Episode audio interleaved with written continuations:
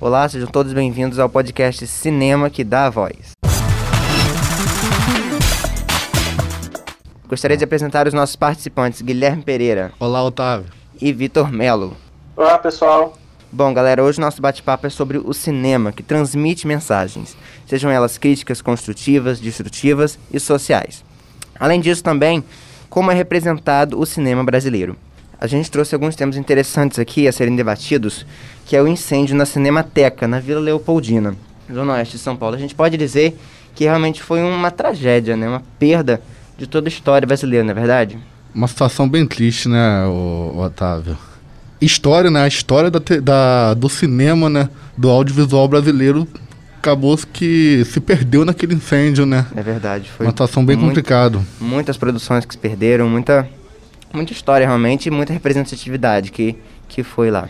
E não foi, não foi a primeira vez, né? No, no ano passado, teve, parece que teve uma inundação lá, nesse mesmo galpão. É verdade. Aí, tudo que estava no solo, tudo que estava no chão do galpão foi perdido. E agora, esses itens que tinham sobrevivido ao alagamento lá no galpão do ano passado uhum. foram embora com esse incêndio aí, né? O mais triste, o, o Vitor, é que poucas pessoas têm, não, é, têm um conhecimento do tão grande é o Cinemateca, né, cara? Poucas pessoas sabem, mas o Cinemateca é um do. tem o um maior acervo né, de audiovisual da América do Sul. É verdade. Então é, é um negócio bem grande. Tem é... que ter uma infraestrutura, não é? Tem que ter um cuidado Tem que ali. ter, entendeu?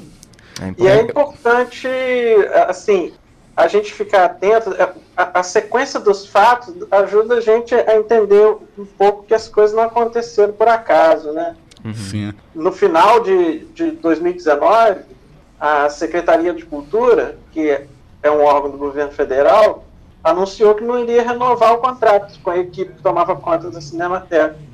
E mesmo assim, alguns funcionários que trabalhavam na Cinemateca, eles continuaram a trabalhar mesmo sem receber, por carinho com o acervo e com esse local, né?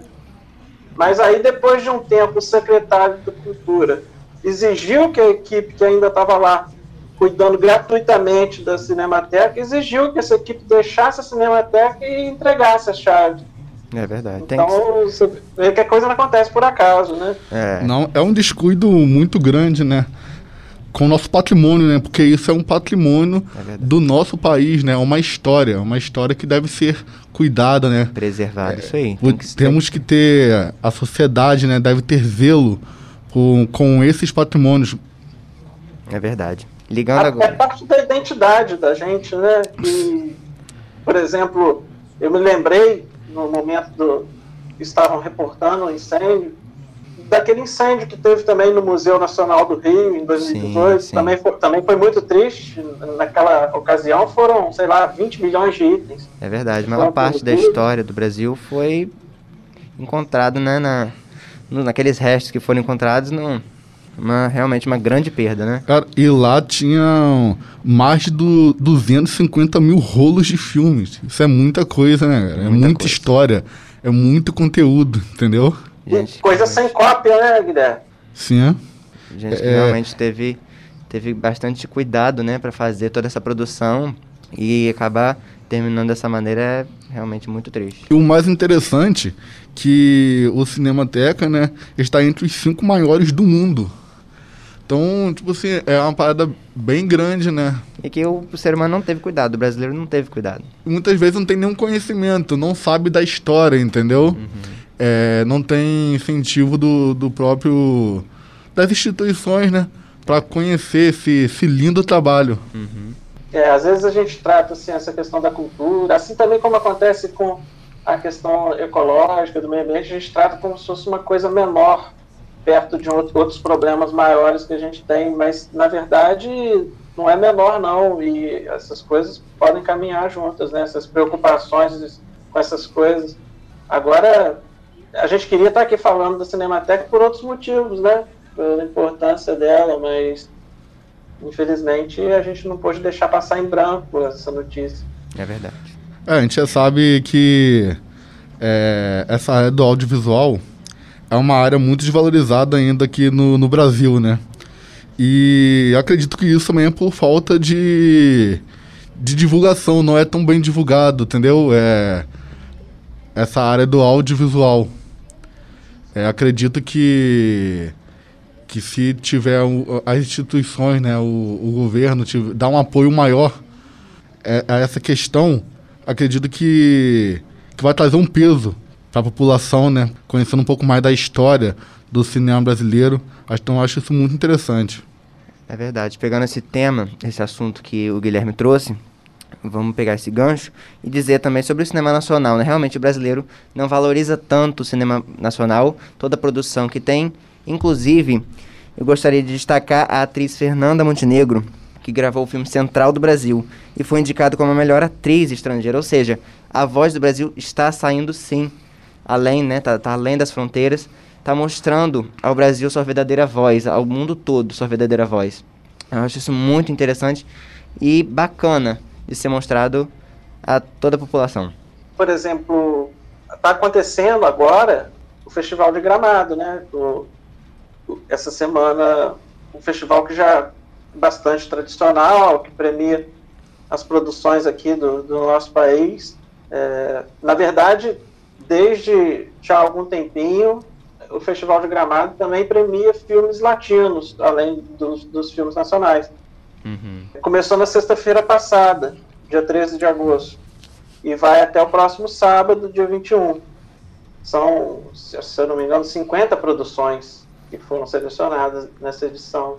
Como aconteceu também no ano passado, dessa vez o festival está acontecendo de forma não presencial, né, por conta da pandemia. Só que no ano que vem, que vai ser a 50 edição, que é um número simbólico, né, edição de número 50 do festival, tomara que até lá as coisas já tenham melhorado para para que a cerimônia possa acontecer novamente de forma presencial, né?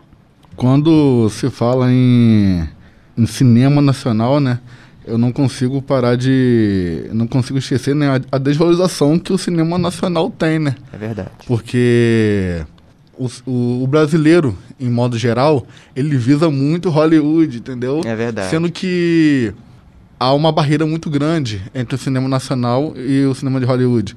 Poucos sabem, mas o, o, o cinema de Hollywood, eles têm um. Eles gastam mais de 100 milhões de dólares para poder é, fazer aquele, aquela produção toda. É. Enquanto o nosso cinema nacional gasta entre 5 a 10 milhões. Entendeu? Olha a diferença entre 5 a 10 milhões nacional e o cinema de Hollywood, que tem uma super estrutura, 100 milhões. Entendeu?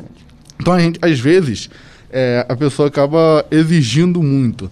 Sendo que o, que o nosso cinema é um cinema em construção que no meu ponto de vista já tem uma ótima qualidade. Temos grandes atores, como vou dar até um exemplo que esse, essa pessoa é um ícone, o Paulo Gustavo, entendeu? Sim. Que é um ícone da comédia da comédia brasileira, entendeu? Marcou muitas pessoas. Verdade. Então eu acredito que tem que ter essa valorização, entendeu? O nosso cinema é nossa os nossos filmes são importantes, tem, temos grandes atores, grandes produtores, grandes roteiristas, então só precisa um pouco de valorização, uhum. entendeu? É verdade. Inclusive, o Kleber Mendonça Filho, ele participou né, do Festival de Cannes. Cannes. O diretor, eu acho que é diretor mesmo, né? Isso, De isso. Bacurau, o filme também grande sucesso, inclusive, muito aclamado pela crítica, muito interessante, com uma mensagem muito forte por trás. Realmente muito bom ver né, a representatividade que o Brasil está tendo lá fora. Né, isso é muito importante. É, fora que é, o, o Kleber, ele deixou um recado muito importante lá, né, pro nosso governo, que não, que não está dando, ajudando da maneira que deveria ajudar. É verdade. Então ele deixou um recado muito importante que acredito que todo mundo tem que ficar atento a isso, porque para ter cultura precisa de é precisa de ajuda, o governo tem que estar junto nessa caminhada. Uhum. É, o Bacurau, ele ganhou o prêmio em Cannes em 2019, né? Com, aliás, foi isso mesmo, em 2019. O, o Bacurau ganhou, a escolha do júri. Ele não ganhou o prêmio principal, mas ganhou a escolha do júri. E quando o Kleber vai para lá, para Cannes dessa vez, é, como convidado para ser um dos jurados, né? O que mostra o prestígio dele como diretor de cinema e a relevância que o trabalho dele alcançou, né? Quando o primeiro filme dele, o, o Aquarius, aliás, o Aquarius não foi o primeiro dele, dele né? Foi o segundo. Uhum. Quando foi exibido em Cannes, teve até aquele protesto feito pela equipe no tapete vermelho sobre o, o impeachment da Dilma. Sim, é verdade. Isso, isso correu o mundo e ganhou bastante destaque. Mas se o filme não fosse bom, esse destaque também não ia se sustentar por uhum. muito tempo, né? Mas ele usa esse prestígio dele com alguma frequência para tocar em tema importante, assim, chamar atenção para as coisas que estão acontecendo aqui. Ele, inclusive, também tocou no assunto do cinema, é, do, do incêndio na Cinemateca. É, já falou algumas vezes sobre essa demonização da, Ancine e o incentivo à produção cinematográfica, essa coisa, a demonização, na verdade, da Lei Rouanet, né? Sim. E essa perseguição política que é feita mesmo para tentar inviabilizar os recursos para essas produções. É, para vocês terem uma ideia, eu, no início desse ano, ele chegou a denunciar que a alfândega estava cobrando um valor aqui de, acho que de mil, mil, mil seiscentos reais para liberar a entrada de um prêmio que o Bacurau tinha ganho no exterior. Se eu não me engano, foi em Nova York. Uhum. Alguma, uma coisa completamente sem cabimento, como se o, o prêmio tivesse algum valor comercial, assim, para revenda, ou como se fosse um bem material que tivesse é. que ser taxado na alfândega. Então, para você ver a que ponto que chega essa a questão da ideológica, né? Como a Ancine vem tratando as produções nacionais. É uma coisa que beira a censura, né? Verdade. E você vê, ô, Vitor, como é interessante esse cenário que mesmo com poucos recursos, mesmo sem apoio né, do governo, filmes brasileiros conseguem ganhar prêmios. É, é verdade, é verdade. Cê, daí a gente começa a, a perceber o, a, a qualidade de talentos que temos na, no nosso país, entendeu? Sim. Que muitas pessoas não e reconhecem. Que muitas pessoas super, não conhecem. Superproduções e efeitos super caros e modernos Isso. e avançados não é a única forma de fazer um bom filme, né? Verdade. Eu acredito que se olharmos né, para a cultura brasileira dessa forma de outros olhos, nós vamos começar a valorizar e ver grande, grandes coisas que temos aqui no nosso país, entendeu?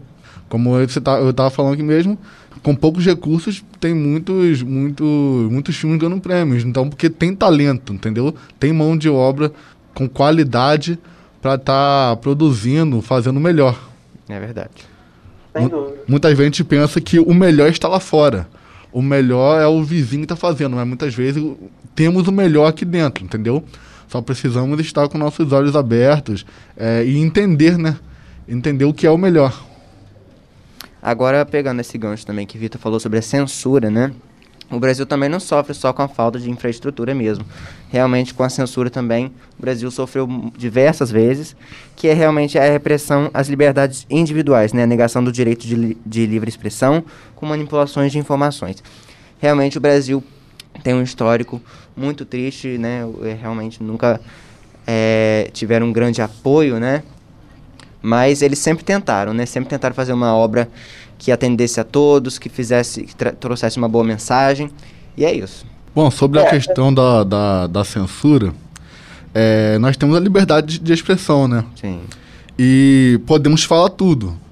Sendo que nossas palavras têm, têm um peso, né? É então temos que se responsabilizar demais, demais. Do, que, do que falamos. Uhum.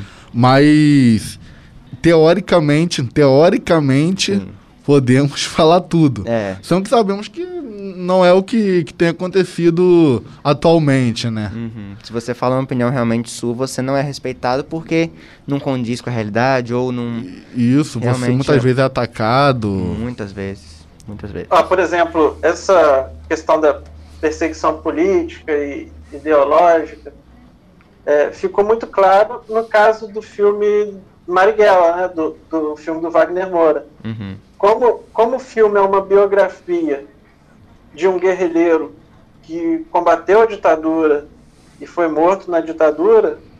Então a Ancine, que está sob o comando desse governo atual, que nem considera o golpe de 64 como um golpe, já embarreirou o lançamento desse filme não sei quantas vezes. Uhum. É uma burocracia danada, uma coisa que vai desanimando. De forma geral, a, a captação de recursos para produção cinematográfica diminuiu bastante né, nesses últimos anos. E o filtro que eles têm usado para aprovar os recursos tem essa coisa ideológica, né? Faz, sei lá, menos de um mês que foi negado o recurso para uma produção sobre o ex-presidente Fernando Henrique. E também uma produção que ia ser feita sobre o avanço da Igreja Universal na política. Uhum. É, eu acho que é, chamava os evangélicos, se eu não me engano. Abri um parênteses aqui, que não, não é Sim. nada contra os evangélicos. É só a forma como alguns se aproveitam da fé das pessoas com objetivo político. Era disso que se tratava é, é, esse filme, né? Sim. E você inviabilizar o recurso é uma forma de censura também, né? Porque não é uma censura clara, explícita, mas é, é uma forma de censura. Aí na justificativa para barrar o filme do, do Fernando Henrique, eles disseram o seguinte, ó, é bem, olha só, eles disseram que para barrar o filme do Fernando Henrique, a justificativa era que dava margem para a promoção da imagem pessoal do ex-presidente com notório aproveitamento político, às custas dos cofres públicos. Essa foi a justificativa para barrar o filme sobre o Fernando Henrique, ex-presidente. Só que eles não usaram essa mesma é, justificativa uhum. quando permitiram e aprovaram o filme sobre a eleição do Bolsonaro. Chama Nem Tudo Se Desfaz. Ou seja, incoerência total, né? O que é. vale para um não vale para o outro. Uhum. Uma coisa interessante também, pegando esse gancho aí, é sobre aquele filme Porta dos Fundos, que Sim. é na Netflix. É, não estou falando que eu sou a favor ou sou contra. Mas Bem se existe a liberdade de expressão uhum. e se existe o governo, né, para te punir caso você fale alguma coisa que, que seja com ar de preconceito não, as pessoas não precisam ficar atacando, entendeu? E quando você acaba se expressando e as pessoas não gostam daquilo, elas vão até a pessoa e começam a, aquele ataque, uhum. entendeu? Sendo que não tem essa necessidade do ataque. Porque tudo que a pessoa fala, se não for de acordo com com o certo, ela vai pagar pelos seus atos, entendeu? É. As pessoas não precisam ficar atacando, ofendendo, ficar xingando pai, mãe, entendeu? Uhum. Ameaçando. Não é necessário. Porque existe a liberdade de expressão. Uhum. Eu acho que isso que as pessoas devem entender.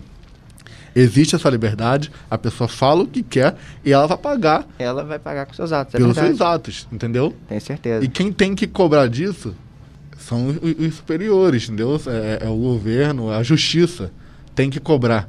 E não as pessoas começar atacando, é, ofendendo, é, ameaçando, porque. Se a pessoa se sentir ofendida, que ela busque a justiça, né? É, é isso aí, entendeu? Se ela se sentir ofendida, que ela busque a justiça e deixa a justiça fazer o papel deles, entendeu? Uhum.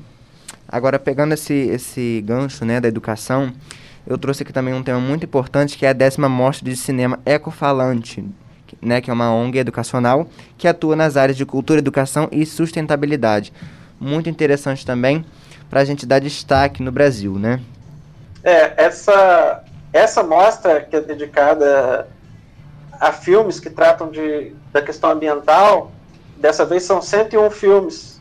Também acontecem alguns debates durante o período de exibição começou no, dia, no último dia 11 de agosto e vai até 14 de setembro, no mês que vem. Quer dizer, ainda tem muito festival ainda pela frente, muita mostra ecofalante para quem quiser acompanhar também online. Sim, é, sim. Ainda tem muitos dias para isso. É, são produções de mais de 40 países. Tudo com essa temática ambiental, né? E é bem bacana para quem tem o interesse, né, de conhecer mais né, da cultura, é. conhecer mais do, do ambiente, as coisas que têm acontecido. As coisas que têm acontecido né, no, no, meio ambiente, eu acho que seria bem bacana. Eu acho bacana todo mundo é, ter esse interesse, né, de, saber, de querer conhecer mais, porque realmente muita gente julga o cinema brasileiro, né, fala que, ai, tal filme é melhor, eu não vejo muita qualidade no brasileiro, porque a pessoa não procura, né? Com Porque o, o, o cinema brasileiro faz filme para todos os gostos, realmente. Então, não tem uma tem uma grande diversidade, né, de filmes, você pode ter acesso a qualquer lugar. Você, ponhando o gancho, Otávio, você tá falando aí do, do cinema brasileiro aí. É, eu tava. Fiz uma pequena pesquisa, né, na- é, bem rápido, para saber por que esse preconceito. E eu vi que antes, na, no século. nos anos 90, assim, mi- mi- 1980 por aí, é, as pessoas tinham uma mente um pouco mais fechada, entendeu? Daí vinha a TV Globo, né, com mostrando a realidade de hoje que pra nós é normal, sendo que a galera que tinha a mente mais fechada achava que era uma coisa de outro mundo, um negócio o- obsceno e tal. É. Daí os filhos foram, eles foram passando aquilo pros filhos. Uhum. Eu acredito que daí começa a vir esse pequeno preconceito. Uhum. Entendeu? É Com verdade. filme nacional. Daí já vem que a galera, o, a- o povo, o, o brasileiro já vê aquele filme de Hollywood, aquele super cenário, aqueles super, super efeitos sinistros, entendeu? É uma parada de outro mundo, porque eles têm é, muito mais dinheiro, muito mais recurso para investir É. e ver o nosso, o nosso, os nossos filmes com pouco recurso, mas com história. Uhum. Isso a gente pode negar. Grande história, inclusive, Muita né? história. Então eu acredito. Oi. Não, por favor, pode terminar. Eu só vou fazer um pequeno comentário sobre o que você falou. É, eu acredito que aí começa é, esse pequeno preconceito, entendeu? Sendo que eu acho que é, nós estamos em outra realidade, são outras épocas, é, é outra época, entendeu? É, a mente das pessoas já estão com a cabeça, com a mente um pouco mais aberta, é, mostrando a realidade de hoje. Eu acredito que nós temos que começar a entender como funciona isso tudo, É entendeu? verdade. É verdade. É, eu, Guilherme, é, é sobre isso mesmo. É, Por exemplo, nessa, você falou aí na década de 80. é, nessa época, é, já faz algum tempo que essa questão ambiental deixou de ser só um discurso bonitinho e, e politicamente correto, né? É uma questão grave, urgente, e, e cada vez mais as pessoas estão se dando conta disso. É, acho que o fato de. Na década de 80 ninguém estava preocupado com o meio ambiente. É, eu acho que o fato de existir uma mostra de cinema com mais de 100 produções dedicadas só à questão ambiental mostra a relevância desse tema, né? E Sim. como as pessoas estão pensando mais nele. É, eu só também aca- acabei não, não dizendo aí para quem quiser, quem tiver interesse em, em dar uma olhada nesses filmes, nessas produções. É, até, já falei até o dia 14 de setembro, mas tem mais detalhes lá no site deles, o ecofalante.org.br. ecofalante.org.br. Muito bacana, então. Realmente o brasileiro, né, ele não valoriza o que é nosso, né? Eu acho muito importante essa valorização. Precisa ser valorizado, não é verdade? Eu acredito que é, é uma obrigação nossa conhecer a nossa história. É uma coisa que poucas pessoas sabem que, bom, a primeira TV brasileira foi a TV Tupi, né? E lá no no Cinemateca, no Cinemateca tem alguns tem rolos, né? De algumas produções da TV Tupi. Sim, olha só quanta história, não é verdade? Olha só qu- quanta história, é entendeu? muita história, Então, muita produção. É, é, é um dever nosso conhecer a nossa história. É um dever da, do governo mostrar essa história para as demais adolescentes que estão saindo do, E preservar também, né? isso, estão saindo da escola agora, para ir para a vida, vida adulta, eles têm, têm que ter esse conhecimento. É verdade. entendeu? Isso é importante. Isso fa é, faz parte da, da, da nossa história. Então precisa conhe precisam conhecer. Bom, então agora para melhorar o podcast de hoje, a gente vai ouvir algumas indicações de filmes com a nossa querida Mariana Correia. E agora é a hora da Dica Cultural. Aqui você fica com dicas e informativos sobre filmes do cinema brasileiro. Começando pelo filme Minha Mãe é uma Peça 3, dirigido pela cineasta Suzana Garcia e protagonizado pelo ator Paulo Gustavo. Foi o filme mais assistido no país. arrecadando um total de 143,9 milhões. É, parece que temos um carro-chefe e é a comédia brasileira. A Dona Herminha conquistou mesmo o coração dos brasileiros. Agora, vamos falar dele. Kleber Mendonça Filho ficou bastante conhecido pelo seu último filme, Bacurau, mas não é desse filme que eu vim falar agora. É do filme O Som ao Redor, que fala sobre a classe média de Recife. O que eu acho bacana nisso é que o diretor Kleber Mendonça Filho é de, do Recife e ele quis trazer essa regionalidade pro filme dele, e isso é muito bacana. Já que estamos falando de um cinema que dá voz, nada mais justo do que falarmos sobre este filme, que é carregado de regionalidade, né? Para finalizar, também gostaria de deixar o meu pesar pelo incêndio da Cinemateca e dizer que o galpão que pegou fogo tinha vários rolos de filmes do Glauber Rocha, que no dia 20 de agosto completou 40 anos de sua morte. Com certeza é o melhor da casa, é o melhor cineasta que temos no Brasil e foi o cara. Então, é um mix de lamento, de tristeza, de alegria por ter, né, esse cara como um dos maiores cineastas, ele ser brasileiro e também pelo descaso da nossa arte. É isso. Vamos assistir mais Glauber Rocha e todos os cineastas brasileiros vamos consumir mais cinema brasileiro porque realmente é um show de regionalidade, é um show de, de alegria, de é político, é, é a comédia e nos traz sempre muita felicidade. E é isso. Espero que tenham gostado.